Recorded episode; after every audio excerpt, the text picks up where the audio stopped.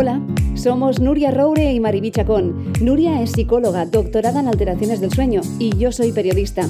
Os queremos dar la bienvenida a nuestro podcast Con B de Salud.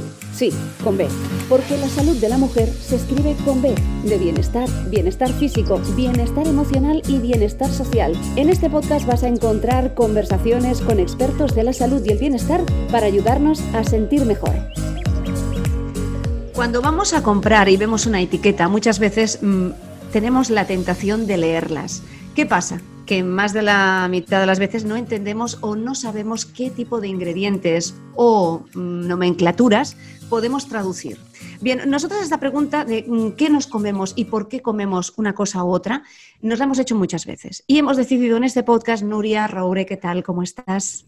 Hola, Mariby hemos decidido poder hablar de seguridad alimentaria, porque no es sencillo. Uno no puede hacer un producto y ponerlo en el mercado. Necesita una trazabilidad, necesita un recorrido, un protocolo para salir de dudas de todas estas cuestiones y más, y más, porque hoy vamos a hablar de todo. Vamos a exprimir, y nunca mejor dicho, a nuestra invitada.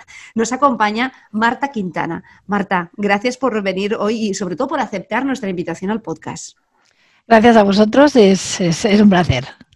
Bien, Nuria, te presento a Marta Quintana. Marta Quintana, ella es abogada especialista en seguridad alimentaria. Y una de las primeras preguntas que podríamos hacerle, Nuria, ¿qué sería? Porque mm, tú como psicóloga, en el momento de plantearte una carrera, uno no dice de pequeña, quiero ser abogada especializada en seguridad alimentaria. ¿O sí? No sabemos. Pues no sé, Maridi, porque lo primero que me viene a la cabeza es cómo puede hablarnos o de qué puede hablarnos una abogada, ¿no?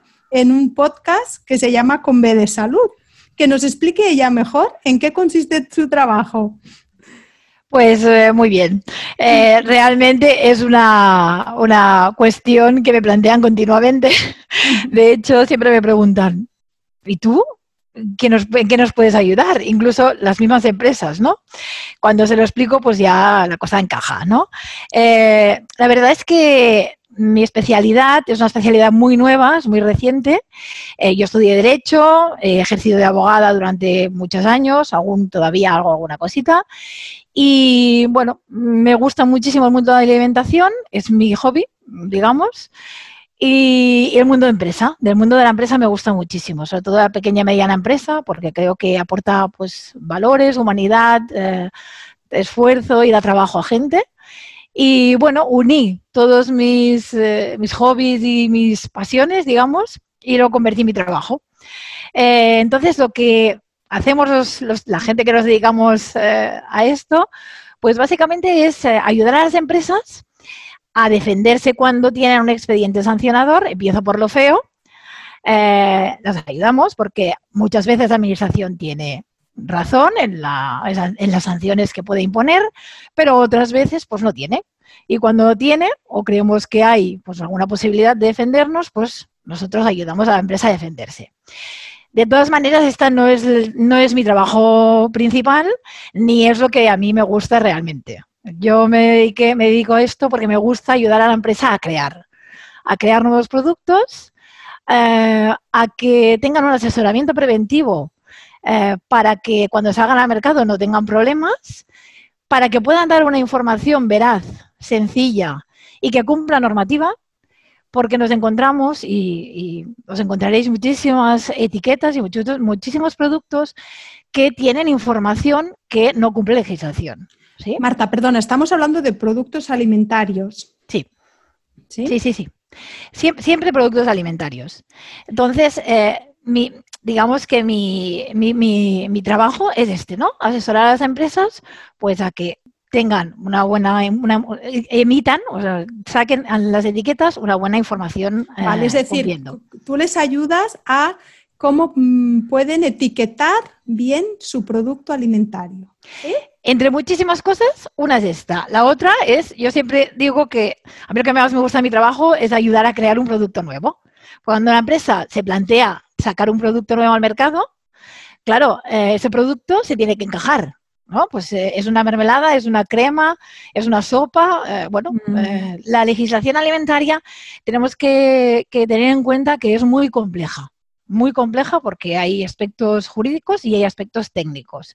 Entonces, las empresas, lo, lo bonito es que la empresa alimentaria tiende a innovar continuamente. Y en esta, con esta pandemia, mm, ni os explico. O sea, la empresa se busca, ¿no? Su faceta, su sitio en el mercado, ¿vale? Entonces, eh, el tema de innovación repercute en que es muy complejo eh, todo el tema legislativo. Hablaremos de, esa legislación que muchas veces desconocemos y que mm, hasta que no nos ponemos mm, dentro del ajo, ¿eh? de decir, bueno, quiero, quiero poder em, sacar este producto en el mercado, qué sencillo que es. No, no, señores, no, no. es tan sencillo. Aquí hay una trazabilidad, se tienen que seguir unas normativas, lo que decía ahora Marta. Pero no solamente estás en la creación de un producto, sino que también cuando salió la ley donde todos los restaurantes tenían que tener en su carta todos los alimentos, todos los ingredientes que se utilizaban en todos los platos, ya no queda aquello de espera un momento que le voy a preguntar al cocinero si le ha puesto leche o no en esta salsa. ¿Cómo le echamos menos? Aquí también juegas un papel muy importante. Bueno, sí, sí, realmente, bueno, asesorar a restaurantes y también a empresas. Esta tarde estaba hablando con una empresa mediana ya un poco importante y que eh, está muy preocupada, ella y muchas, muchas otras, ¿eh? por el tema de la gestión de los alérgenos, porque ya hemos comentado muchas veces, Maribí, pues que cada vez hay más, eh, más gente que es alérgica y que, claro, es un, es un, es un sector de mercado que se tiene que tener muy en cuenta y a nivel, a nivel comercial, pero sobre todo a nivel humano, ¿no? Porque si hay muchísimos alérgicos, pues tanto restaurantes como empresas se tienen que adaptar a, a esas necesidades y la legislación pues permite, ¿no? Permite garantizar este aspecto. A mí me das una alegría que me digas que las pequeñas y medianas empresas están, se han puesto las pilas en este sentido porque no queda aquello de decir, ah, si le he puesto esto, no pasa nada, no le va a pasar, ¿qué va a tener? Un poquito de descomposición, se le pasa enseguida. Y aquí juega un papel imprescindible el saber que se la están jugando. Sí. Mira, en esto mmm, os tengo que decir, si tengo que ser sincera, la empresa alimentaria está muchísimo más concienciada que la restauración en general. En general, hay restaurantes que son muy, que son muy profesionales y están muy preocupados, ¿eh? pero en general la restauración está menos profesionalizada. A nivel de empresa alimentaria, a nivel de gerencia y calidad, sinceramente están muy concienciados y lo tienen muy en cuenta. Sí que es verdad, y hoy hablaba con una empresa que me comentaban, que les cuesta mucho transmitirlo a los trabajadores, ¿no?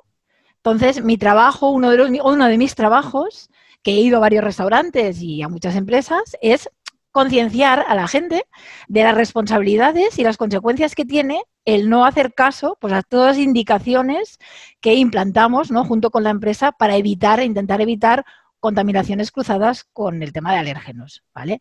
Entonces, esta es una parte de mi trabajo. A mí me gusta muchísimo la formación, muchísimo. Y entonces yo lo que intento hacer es eh, explicarles pues, qué consecuencias tiene, porque no solo puede ir a la cárcel el trabajador, tiene en cuenta que solo puede ir a la cárcel el, empresario, ¿no? Si con un alérgeno matamos a alguien, que puede ser y no sería la primera vez.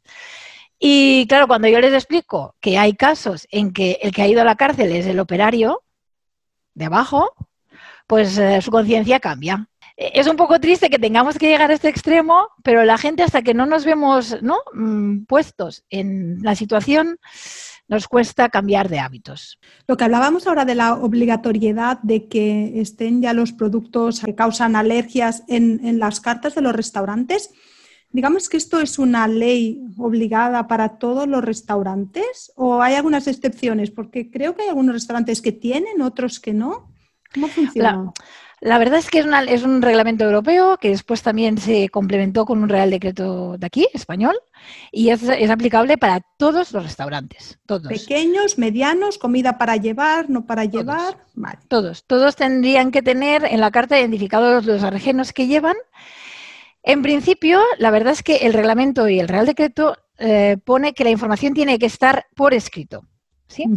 Hay interpretaciones diversas. Por esto, Marta, Nuria, eh, seguramente vemos en restaurantes que sí y restaurantes que no. Mi opinión está clarísima, por escrito y, que el consumidor pueda, pueda verlo y tener acceso, ¿vale? Pero claro, por escrito también puede ser pues tenerlo dentro en cocina, ¿no? Tener un resumen de todos los alérgenos que tiene cada plato y si una, persona alérgica eh, pues tiene un problema, claro, lo pregunta y eh, se le puede dar la información verbal, pero si la pide por escrito, la obligación, según legislación, es dársela por escrito. Hay muchísimos restaurantes, como comentas, pues que no lo tienen, por escrito no lo tienen. De ahí que puedan pues, los mismos clientes quizás hacer una reclamación, ¿no? Al propio restaurante, hojas de reclamación. Sí, podría ser en una charla que hicimos en octubre que moderaba Maribí con la asociación ENA. Eh, una persona del público lo comentó, ¿no? que ella lo había pedido por escrito porque sabía, ella conocía la legislación y sabía que lo tenían que tener por escrito y que nunca ha conseguido que se lo den. Los restaurantes en este sentido mm, van un poco, eso ya lo he comentado, ¿eh? van un poco atrasados. Hay algunos que lo, hacen bien, ¿eh? La gente, hay restaurantes que los que la gente que está es muy profesional. Yo he hecho alguna formación para algún restaurante y se lo toman en serio. Pero no es una práctica generalizada, digamos. El problema de que si no, las cosas no están bien hechas, mm, las familias muchas veces, o la, la, la persona que es alérgica a un producto, le impide hacer una vida normalizada, de una vida normal. Hasta hay muchos restaurantes que saben perfectamente que aunque vayas no te pueden hacer ni un bocadillo porque no tienen, por ejemplo, hablamos de, alergias, pero también de intolerancias. Por ejemplo, intolerancia al gluten, que mm, es la más conocida y que la gente quizás está más concienciada. Em, los celíacos no pueden hacer una vida social muchas veces normalizada porque no hay sitios que están preparados. Sí, e, e, es así. Eh, es muy triste. Yo en las formaciones sí que insisto ¿no? en este aspecto, de que, bueno, esta gente, porque lo primero que te dicen es, es que yo si fuera alérgico o intolerante a algo, de una forma grave, lo que no haría, lo que haría es quedarme en casa. Digo, hombre, esto, pero esto me lo dicen. lo dices porque no lo eres. Claro, pero esto me creo que me lo han dicho en el 100% de las formaciones. Y sinceramente, creo que no es justo, ¿no? Esta gente tiene el derecho, como dijo en un, en un vídeo que vi de Fundación Alicia, eh, gente pues muy profesional y que trabaja muy bien este aspecto, pues dijo que ellos querían que toda la gente, fuera o no fuera alérgica, tuviera el mismo acceso a la misma comida, al mismo tipo de comida. Entonces, solo se tenía que hacer un esfuerzo y formarse en este aspecto, ¿vale? Si hay restaurantes que lo pueden hacer, significa que otros también lo, deberían hacer, a lo mejor no al mismo nivel, pero esforzarnos. Nosotras tres somos madres y seguramente nos hemos encontrado que alguna vez ha venido un niño o una niña a, nuestra casa o hemos celebrado un cumpleaños y el niño es celíaco y hemos movido cielo y tierra para que ese niño tenga su merienda y su tarta de cumpleaños. Oye, Mariby, pues yo ahora mismo estaba pensando que cuando mi hijo era pequeño había una madre que me traía a su hijo pobre cada año celíaco al cumpleaños que me lo traía con su pasta y ya me traía la chiringa. Las dos cosas me traía. Te, hablo de hace 10 años, ¿no? Pero claro, ahora, era, ahora sería impensable porque ahora la mm. verdad es que ya encontramos bastantes supermercados, ¿eh? bastantes tiendas. Mucho más producto. claro, donde ya puedes adquirir mm. mucho más producto. Pero claro, esta madre pobre iba a mm. los cumpleaños y le dejaba el pack, el niño, el bollito que podía comer y la chiringa, las tres cosas que yo pensaba, menos mal que nunca le tuve que poner la chiringa, porque si no, madre mía. Pero realmente, realmente son niños que también están muy concienciados. Hablamos de celíacos en la infancia, ¿no? En la edad adulta es, una, es otra cosa. Pero hasta en el propio colegio muchas veces les hacen, eh, lo hablo por en vivencia propia, en la clase de mi hijo había un niño que, era, era celíaco y, le, y en la clase les explicaron que era una persona celíaca y que él no podía comer lo mismo que comían ellos y que nunca le ofrecieran comida. ni una simple galleta María. Sí, esto eh, eh, es un tema, es un tema que eh, yo desde mi, desde mi experiencia puedo decir que a la empresa alimentaria, al restaurante, que, mm, al restaurante serio también, ¿eh? pero a la empresa alimentaria le preocupa una, pero muchísimo, muchísimo. Y ponen muchísimos recursos en este aspecto. Sí que os tengo que decir que es muy difícil muy difícil porque, claro, una contaminación cruzada mm, en... Recuerda el, caso, el caso del año pasado en Sevilla, de la carne machada, por ejemplo. Claro, claro. Pero a, nivel, pero a nivel de alérgenos incluso es más, es, más fácil que, una, que, a nivel microbiológico, ¿eh? porque a nivel de alérgenos, unos, los frutos secos, si los trituras, por ejemplo, o la harina, son alimentos eh, volátiles, ¿no? Entonces quedan en el, en el ambiente. Claro, en este ambiente a la mayoría de gente no les pasará nada porque, porque en el ambiente estén ¿no? estos, estos alimentos, pero hay gente que es tan, tan, tan alérgica, que, es muy sensible y que solo está en el ambiente, pasa una cierta cantidad al alimento que se, esté cocinando en ese espacio y lo puede matar, lo puede llegar a matar. Claro, esto es muy complicado, ¿no? Y depende, la empresa, aunque ponga muchos medios, ¿no? De separar cubetas, colores, zonas, pero depende mucho al final, por esto la formación es tan importante en este aspecto, más que formación, concienciación. Porque al final la empresa en este aspecto depende casi total y absolutamente de los trabajadores. Y esto es muy complicado. Pero en esto, en esta empresa seguramente eh, ya marcan en la etiqueta, como alguna vez hemos podido leer, en esta fábrica se trabaja con frutos secos, ¿no? Y allí ya lo marca también, aunque el producto no lleve estos, eh, estos alimentos. Trazas, ¿no? La palabra, cuando, cuando aquello ponen trazas de, ¿no? Trazas de, exacto, ¿no? Sí, lo que pasa es que el, esto se, le llama etiquetado precautorio y esto... Eh, a nivel europeo esto se está trabajando para, que no pueda ser como es ahora. Es decir, porque con el etiquetado de precautorio lo único que hacemos es que el consumidor que es alérgico no pueda comer eh, el 90% de los alimentos normales. Porque la empresa, para cubrirse de responsabilidades, pues etiqueta cualquier cosa como traza. ¿sí? Eh, la idea es él se cubre, entonces él se cubre porque si lo pone, ¿no? Si lo pero claro, se cubre legalmente. Pero sí, pero aquí la cuestión está en que en que hay empresas que se que se están detrás, no se ponen detrás para, para argumentar o justificar que no toman las medidas adecuadas para intentar evitar esta contaminación cruzada. ¿Sí? Hay empresas que hacen mucho esfuerzo a nivel de formación y a nivel de instalaciones y hay otras que no las hacen, no lo hacen, y entonces etiquetan como trazas, ¿vale? ¿Y se les permite? La ley bueno, de momento se les permite. La tendencia es ir a un sistema como Suecia o como Australia que eh, eh, obligan a las empresas a implantar sistemas, a valorar el riesgo que tiene la empresa de que con su sistema de, gestión de seguridad alimentaria y de control de alérgenos, de gestión de alérgenos, eh, pues el 99,9% de la población que es alérgica, que, es alérgica a esto, podría tomarlo igualmente, ¿vale? Y que las posibilidades de que esto eh, cause una muerte, que es lo, ¿no? O un incidente con alguna persona son remotas e infinitas, bueno, casi remotas, ¿no? Entonces, aquí eh, pueden etiquetar sin trazas porque detrás tienen una justificación ¿eh? de que tienen un sistema bien montado de gestión de alérgenos, ¿vale?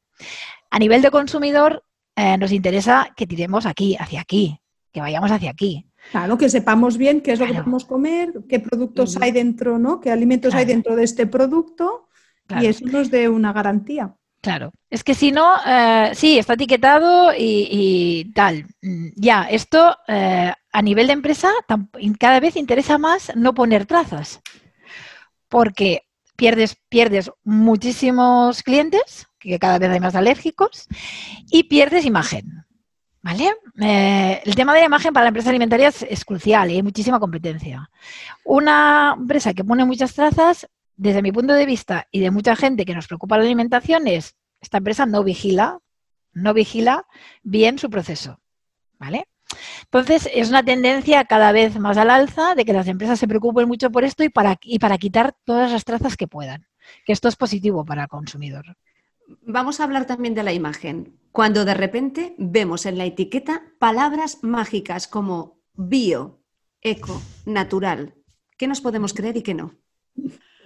Me río porque es, es todo un tema, es una muy, muy buena pregunta y tampoco sé ni qué contestaros porque es, eh, mirar, las, mm, las, declaraciones que se ponen en las etiquetas, las declaraciones nutricionales y de propiedades saludables que se puedan poner en una etiqueta, están todas reguladas. Tienen que estar en unas listas y cumplir unas condiciones que la Agencia de Seguridad Alimentaria Europea ha valorado y ha dicho que se pueden poner porque están demostradas científicamente. Hay unos informes detrás con solidez y lo podemos poner. La verdad, en el mercado encontramos un montón de información que no está avalada por la legislación, ¿vale? Yo siempre digo en las charlas, pues que al final solo nos queda que el consumidor esté muy formado o muy informado y que sea capaz de, mm, bueno, de, ver, ¿no? Si esto mm, realmente puede ser así o no, ¿sí? Tema natural, eh, del, de la abuela, tradicional, etcétera, etcétera. Bueno, en general, el tema natural está, mm, está todo como legislado muy, de una forma muy difusa, ¿vale? Y las empresas, pues, tienen unos departamentos de marketing buenos y tienen asesores jurídicos, como yo, que yo normalmente estoy, a mí me gusta asesorar a la empresa y que, y que cumpla la legislación y que el consumidor tenga la información veraz. Pero bueno, si me contrataran para hacer otra cosa, yo ahora mismo creo que no lo haría, pero sería capaz de hacerlo y justificarlo, ¿no? Entonces, los departamentos de marketing jurídico pues buscan, buscan maneras de, poner la información que les interesa cumpliendo al límite a legislación, al límite. Por ejemplo, no se puede poner un pan bimbo, ¿no? Eh, pues eh, tradicional, ¿no? O casero, pero ponen estilo casero. ¿Es o no es legal?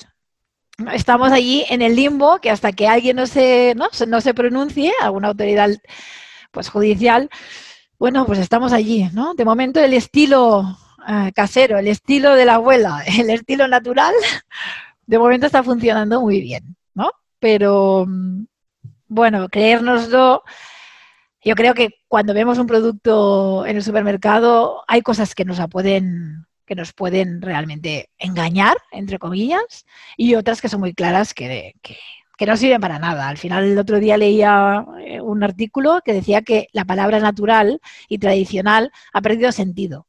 ¿no? Antes la ponían para, diferenciarse de la competencia y ahora ha perdido todo el sentido porque todo el mundo lo pone. Entonces lo pones y la gente pues ya no se lo cree. Yo creo es que ni nos, ni nos lo leemos, ¿no? Entonces, bueno, como siempre comento, pues con más información tenga el consumidor, pues más eh, críticos seremos comprando. Cuando nosotros en una etiqueta, como decía Mariby, vemos la palabra bio, entonces es porque ha tenido que seguir eh, unos criterios para que ellos puedan poner esta palabra. ¿Qué, nos estamos encontrando en este producto bio? Bueno, en, un producto bio la gente tiene un concepto equivocado, que es como que es más saludable, ¿no? o, que es más seguro. Concepto bio o ecológico son un poco diferentes, pero bueno, lo englobaremos para, a nivel general. Eh, es, un producto que ha cumplido una normativa en tema de pesticidas y fertilizantes más restrictiva que en la agricultura tradicional. ¿Vale? Los controles a nivel de seguridad alimentaria, es decir, de inocuidad, de producto que nos puede hacer daño porque está en mal estado, porque tenga una listeria como la carne mechada o una salmonela o, cualquier otro virus o, bacteria, son las mismas que en un producto que no es ecológico o bio. ¿sí? Entonces, lo que aquí eh, más saludable, pues tampoco. Depende, depende pues, del producto y del proceso de elaboración. Al final, la regulación de un, producto ecológico bio es eh, lo que más se regula y lo que más importancia se da es al tema de pesticidas y, eh, fertilizantes, ¿no? Todo lo que es eh, contaminantes químicos. Esto, claro, la, idea, la, gente tiene una idea equivocada. Es que es ecológico y es mejor. Hombre, pues habrá de mejores, evidentemente, y habrá que no son tan buenos, ¿no? Pero que sí que tenemos que tener claro que no hay mayores controles de inocuidad alimentaria ni mayores controles de otro aspecto, sino de aspectos concretos eh, en este aspecto.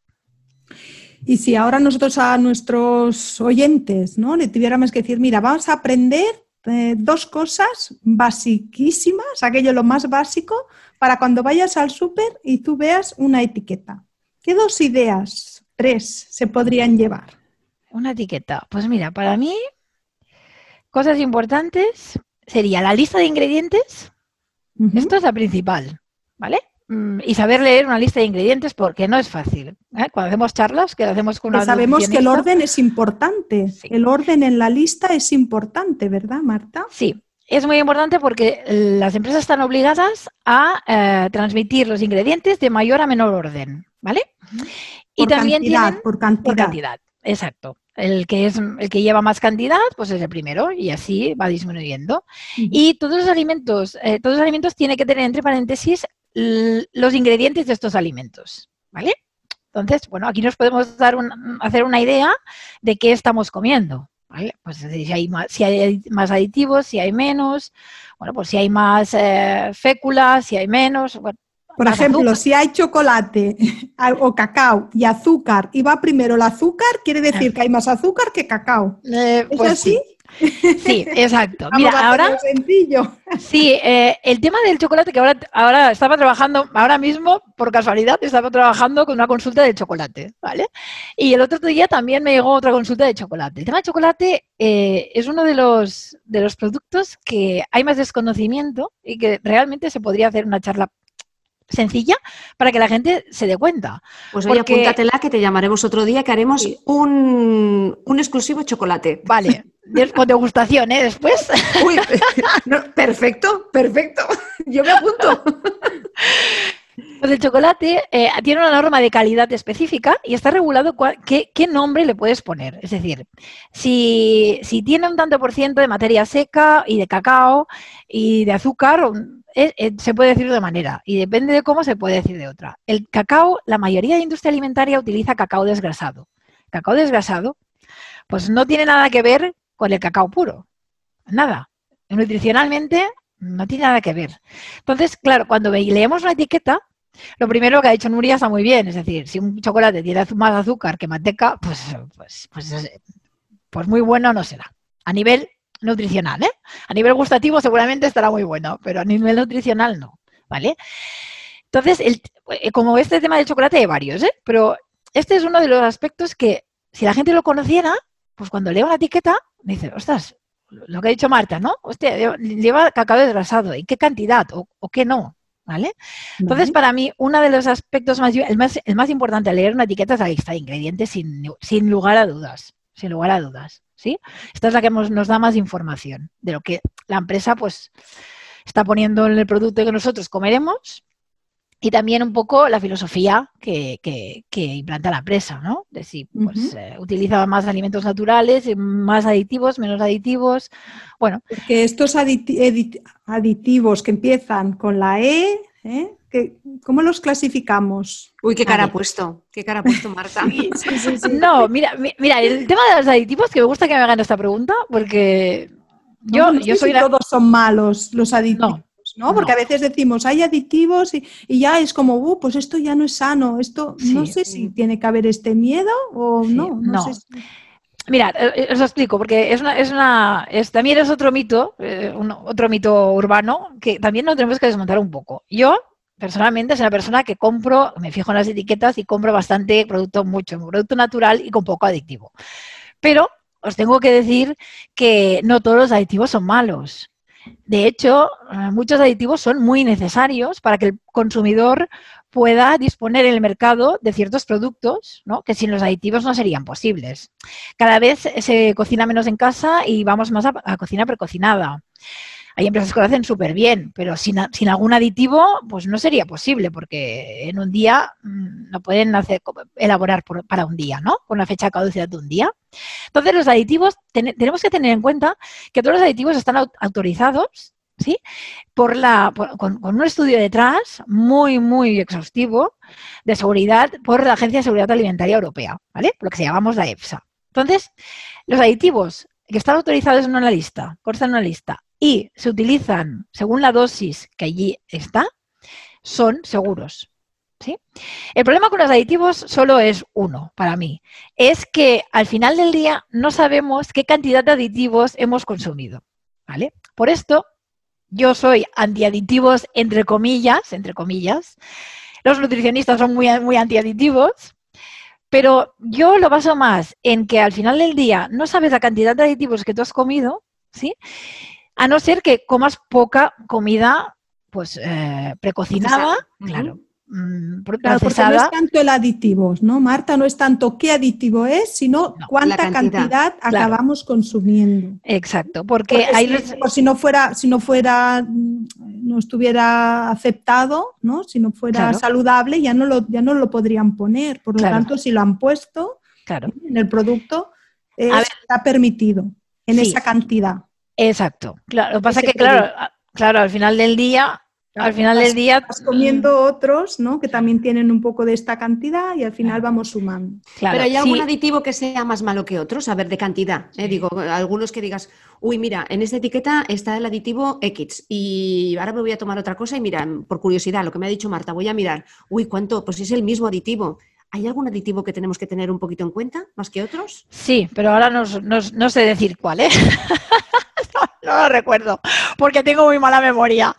No lo sé, pero os lo puedo mirar, ¿eh? Alguno, pero sí, hay aditivos que son más tóxicos o más, más, perjudiciales, no tóxicos, perjudiciales que otros, está claro. Pero en cantidades grandes. Claro, pero en cantidades grandes, ¿vale? Entonces, claro, aquí tenemos que tener en cuenta que hay gente que toda la comida del día, o mucha parte de la comida del día eh, es comida precocinada y muchas veces de mala calidad nutricional.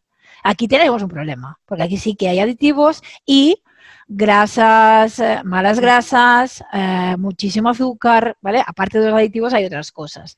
Entonces, claro, esta persona pues sí que tendría que mirar los aditivos. Claro, yo que como pocos aditivos, pues, pues todo un día que veo aditivos, no, me da igual, ni que sea de los más, ¿no? De los más menos buenos, ¿no? No me preocupa, pero eh, al final es la acumulación, ¿no? El tema de los sulfitos sí que para mí es, uno, es un tema preocupante y que creo que será, como ahora están los azúcar, el azúcar, que ahora todos estamos contra el azúcar, creo que en unos años vendrá todos contra los sulfitos. Porque os explico, la legislación permite a las empresas que utilicen eh, sulfitos en sus productos, pero que no los tengan que declarar si no utilizan más de 10 partes por millón en la fórmula. ¿Vale? Bueno, una, una, cantidad. Es decir, que hay muchísimos alimentos que os quedaríais de verdad mm, sorprendidas que llevan sulfitos y no están en la lista de ingredientes. ¿Qué es un sulfito? Explícanoslo. Es una, es una partícula, ¿vale? Es dióxido de azufre, ¿sí? Y se pone, eh, actúa como normalmente como conservante. ¿Vale? Y se utiliza en, en tantos en tantos productos, mm, pensar que incluso el azúcar lleva sulfitos para conservar. Entonces, claro, ¿cuánto azúcar comemos durante el día? Pues muchísimo. Toda la comida, toda, el tomate, bueno, toda, todo, prácticamente todo lleva sulfitos y muchísimos alimentos de estos no están, no, no llevan identificado el sulfito en la etiqueta de forma legal porque no llegan a esta cantidad. Los sulfitos tienen un límite en esta legislación que hemos comentado antes. Entonces, lo que decía yo, ¿no? Si al final del día sumamos todos los sulfitos que nos hemos tomado, a lo mejor superamos esta cantidad, ¿sí? Que es recomendable ¿eh? y superamos el límite. Porque ¿cómo los encontramos los sulfitos en las etiquetas? Eh, muchas veces ponen sulfitos, la mayoría de veces ponen sulfitos. Vale. La mayoría de veces lo ponen, lo ponen así, ¿vale? Y si no, el número E, que no recuerdo ahora, es un 200 y pico, no recuerdo ahora el número, ¿eh? Pero normalmente las empresas ponen sulfitos para que la gente, ¿por qué? Porque es un alérgeno, ¿sí? Los sulfitos eh, es uno de los alimentos que si pone sulfitos tiene que poner, contiene, contiene sulfitos, ¿vale? Entonces, mm, claro, siempre que cuando ¿eh? supere esta, esta cantidad. Es un, es, es un alimento de estos eh, bueno, peligrosos en este sentido porque la legislación propiamente lo permite. Y ahora que hablabas de los azúcares, mm, yo ya veo que se ha avanzado mucho en el etiquetaje ¿no? y en la información de lo que estamos comiendo. Pero yo también siempre me queda la duda cuando leo una etiqueta y me fijo, me fijo mucho en los azúcares, que no hacen distinción entre lo que es un azúcar procesado del azúcar que tiene el propio alimento. Por ejemplo, ¿eh? Yo me compro una mermelada, a mí me encantan las mermeladas. Claro, la mermelada lleva fruta.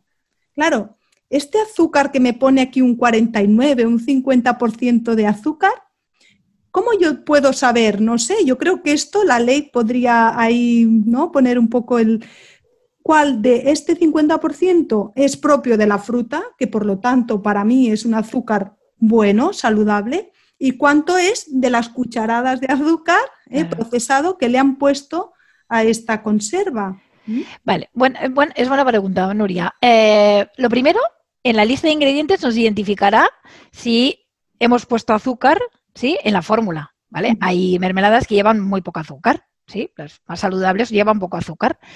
Esto primero. Allí nos dirá si hemos añadido, si hemos añadido azúcar o no. ¿Vale? Y después en el nutricional eh, sí que tienes razón que si miramos la información nutricional pone azúcares y no diferencia entre una cosa y otra. Aquí en esto Estados Unidos mm, lo gestiona mejor y obliga a desgranar ¿no? azúcares de los cuales añadidos tantos. Entonces aquí sí que teníamos la información, tanto es de la fruta, tanto es añadido por. ¿Vale? Por lo tanto, tenemos como un vacío aquí. Tenemos un vacío aún que estamos ahí. Claro, la gente que no, no incorpora azúcar en la fórmula, primero no está en la, no está en la lista de ingredientes, importante, por esto os he dicho que es lo más importante de etiqueta. pero no ponen azúcar, pero después te ponen unos edulcorantes que cuando nos ah, hemos aprendido uno, ya nos sacan otro que no conocemos. ¿Recordáis el caso aquel de, del azúcar, de, el azúcar, el azúcar de palma? ¿Era azúcar de palma? Aceite, aceite, de palma. Eh, ahora todos los productos sin aceite de palma, pero ponen otros tipos de aceites. Sí que son iguales de malos. Exacto, no te, eh, no te, ponen azúcar, pero te ponen otro edulcorante que no sabemos si es mejor o peor, ¿no? Sí, sí, sí, estoy, estoy, con vos, estoy con vosotras. Lo único que las empresas que ponen, que no ponen azúcares añadidos, sí que lo. Bueno, si lo ponen sin azúcares añadidos, esto sí que es real, ¿eh? No es ninguna trampilla de la que hablábamos antes medio. Bueno, sí tiene la trampa, porque tú, lo que dices tú, tienes toda razón. Sin azúcares añadidos vas a la etiqueta y hay un, edulcorante. ¿Es cierto? Sí, porque no le, no le han añadido azúcar, pero le han añadido lo que sea, cualquier edulcorante que esté en el mercado. Entonces, lo, lo principal y lo importante, leer la lista de ingredientes y entenderla. ¿Vale? Sin azúcares añadidos no significa que no lleve un edulcorante. Claro. Y ahora la pregunta del millón. Entonces, eh, si nosotros vamos a comprar de la huerta, fruta, verdura, carne, pescado, ¿eh? aquí no necesitamos etiquetas o sí. Eh, en la fruta y verdura, la legislación obliga a que si es a granel, no podemos etiquetar, ¿no? Pero sí que mm, es obligado tener carteles en el mercado tendría que haber carteles que no hay y en los supermercados tendría que haber carteles identificando el origen, la categoría y algunos aspectos, depende de cada fruta, depende de cada fruta, se tendría que identificar eh, algunos aspectos en concreto, ¿vale? Pues para las peras hay unas cosas, para, depende de la fruta hay unas normas de calidad específicas para cada fruta. Lo que es general es saber el origen, ¿vale? Para la fruta es muy importante. Yo no compro, la verdad, no compro casi nada, por no decir nada, que no sea, si puedo, de aquí, de aquí, de Lleida, que soy de aquí y tenemos que hacer país. Pero si no... la mejor fruta del país, lo siento, pero alguien tiene que decirlo. Evidentemente, del mundo. Yo intento no comprar mm, fruta que no sea de aquí. Y la razón, pues la, legislación de pesticidas eh, es diferente, ¿no? Entonces, Aquí hablas de España, ¿eh? la legislación española. Española. Sí, sí, Porque tú crees que así, cuando miras el origen, miras cuál es la legislación ¿eh? que ha regulado ese producto. Sí, exacto. ¿Vale? Entonces, para mí es importante, porque si viene de aquí, yo sé la legislación que hay, aquí la gente a nivel de fruta trabajan en general muy bien, muy bien. Hay muchísimos técnicos en las cooperativas, muchísimos técnicos en las ADBs, la gente es muy seria, hay producción integrada cuando no hay ecológica y no hay certificaciones detrás, que casi todas las empresas de fruta tienen, unas, unas certificaciones muy exigentes que están, que son de las cadenas de distribución, que se llaman IFS y BRC, son unas certificaciones muy exigentes. Cuando mínimo, si no tienen esto, tienen producción integrada, que están controlados por unos técnicos, y está todo controladísimo, ¿vale? Entonces, las garantías que a mí me da una fruta comprada aquí, pues para mí no es la misma que comprada en Marruecos. ¿sí? Entre otras cosas, también menos contaminante para el, para el planeta. Porque ah, llevar esto además, aquí. Esto además. Y me preguntaréis, me imagino que me preguntaréis, porque toda la gente me dice, oh, pero si, si, la, si importan la fruta, ¿no tiene que cumplir la misma legislación que aquí? Pues sí, la respuesta es sí. Pero los controles de la aduana llegan a poder analizar toda la fruta que entra en España toda la fruta o todos los productos? Eh? Pues no, es imposible. La aduana se hacen eh, analíticas y se hacen controles muestrales y se detectan cosas, evidentemente, pero muchísimas cosas no se detectan. Entonces, para mí, el producto de proximidad, yo soy una, soy una férrima defensora del producto de proximidad. De kilómetro cero. Marta, vas a tener que venir otro día al podcast, porque mira, se nos ha quedado. Queríamos hablar de limpieza. Ay, sí, sí, sí. Queríamos hablar de limpieza, de cómo lo estamos haciendo, de si. Porque claro, está muy bien hablar de alimentación, pero si después la manipulación no es la correcta, Sí, sí. ahí la pregunta rápida, Mariví, la pregunta rápida. Venga, sí. La lejía, la lejía a la hora de lavar el producto que compramos, sí o no, ¿Eh? que estamos todas paranoicas allí con la lejía. Sí, sí, sí. Rápido, no hay, no- sí, sí, no, no hay problema en poner lejía, pero la dosificación tiene que ser la justa. No nos pasemos, porque si no, Que no nos intoxiquemos tampoco al, al- al- al- al tirarlo en el recipiente cuando Claro. se- que huele mucho mal. mal. Ahí nos dejamos eh, eh, guiar por el olfato. Sí. Sentido, sentido, sentido común. Eh, sobre todo, las etiquetas están para algo y mm, cumplir con lo que la etiqueta nos pone. ¿Vale? Para uso alimentario, tanto. Pues nosotros, al pie de la letra, tanto. No inventemos que está todo Sí, sí, inventado. sí, sí, está todo inventado.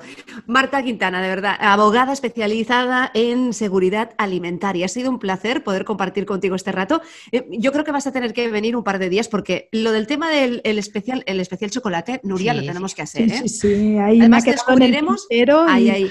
Y Yo creo que descubriremos cosas muy interesantes sobre el chocolate, si las mujeres tenemos que comer o no después de comer chocolate Sí. negro. ¿eh? Si cuando tenemos el chocolate en la nevera, ¿sabes aquello que cuando lo rompemos y queda como, como una sombra, resulta que eso es bueno, que eso no es malo? Sí, ¿no? Pero claro, ¿ves? Esto saberlo, no saberlo. Hay que Esto, venir. esto me lo explicó Marta a mí un día. por eso- programa. tenemos que Hemos aprendido mucho hoy, ¿eh? De Marta, la verdad es que yo Tanto- mira, yo, como siempre, tomando un montón de, de notas, porque ha sido fantástico. Y eso, y tenemos que saber cómo, cómo limpiar la casa de manera segura, pero sobre todo aquellas personas que están sufriendo una sensibilidad química y que tienen que dejar todos los detergentes de lado, los comerciales, y tienen que volver a una limpieza mucho más tradicional y antigua, vinagre, bicarbonato. Y entonces, Marta, creo que será muy interesante que nos abras un poco em, la, la situación, cómo está, eh, qué, qué tipo de productos podemos utilizar en casa y sobre todo esta obsesión que nos ha entrado por la limpieza. Mm, A ver, que esto, la COVID nos ha traído esto, ¿eh? Em, obsesión, que puede ser buena, pero como todo, en su justa medida. En su, justa ju- medida. sí, en su justa medida como todo. Y el sentido común se tiene que aplicar día a día. Marta Quintana, muchísimas gracias de estar con nosotras hoy en Con B de Salud, porque ya sabes que la salud de la mujer se escribe con B de bienestar. Nuria, nos vemos pronto. Hasta el siguiente. Muchísimas gracias. Hasta aquí el episodio de hoy. ¿Te ha gustado? No dudes en suscribirte y así estarás informada de todos los capítulos que como este seguro te ayudarán a sentirte bien. Porque recuerda que la salud de la mujer se escribe con B, con B de bienestar. Hasta la próxima.